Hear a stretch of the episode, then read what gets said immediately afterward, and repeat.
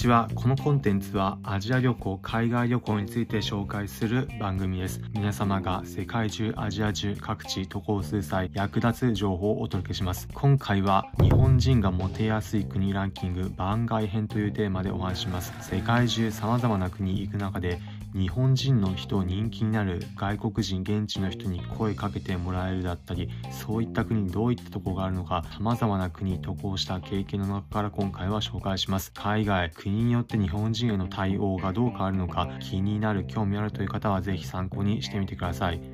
日本人がモテやすい国ランキング番外編はトルコです。エピソード形式で紹介します。トルコの最大都市イスタンブール街中歩いていると話しかけられること他の国に比べてよくあります。特に日本人だというのがこちらからわかるとあ日本人ですか？のように日本語を現地の方話しかけてきますおおなんだろう？というふうに思うとそれ実は現地の方最終的に絨毯売りといったケースだったりすること多いです。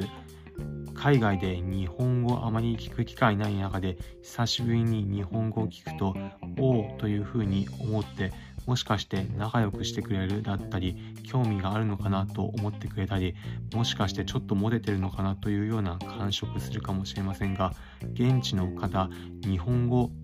なかなかに流暢に話す方もいますがそういった方の目的は絨毯のオファーをしたいといったケースがあります。現地でも日本人の方が多く泊まる宿に泊まっていましたがその日本人宿でも話聞いてみると街中で声かけられたという方多くいました。ある意味日本人モテます。中には絨毯買ったという人もいました。買うこと自体はその人の意思でお土産で買いたいというようなら特に問題はないんですがただ相場以上に明らかに高い金額で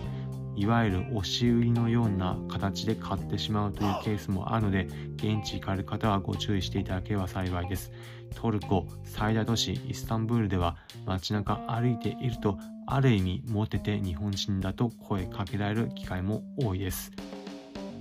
皆さんも海外様々行った中で日本人だとこちら側が日本人だと分かるとよく声をかけられただったり興味持たれたまたは現地の人にモテたというような経験あればぜひコメント欄で教えていただければ幸いです。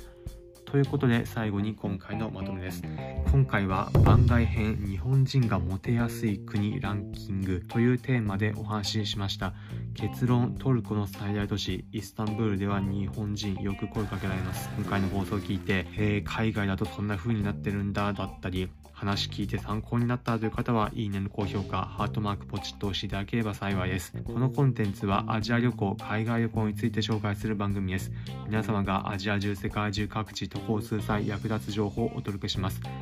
例えば、現地で日本人として楽しめるアクティビティ、観光地、また日本人としての味覚で美味しいと感じるようなグルメ紹介していきます。海外グルメある中でも現地の人には人気でも日本人からするとちょっとというようなところあるものもありますが日本人として美味しいと感じるところを紹介していきます。様々な海外皆さんが現地へ行った旅気分味わえる放送をお届けするのでおお面白そうだったりまた聞いてみようかなという方はぜひこのコンテンツフォローボタンポチッと押してみてください。それでは今回お聴きいただきありがとうございました。また次回アジア中、世界中各地でお会いしましょ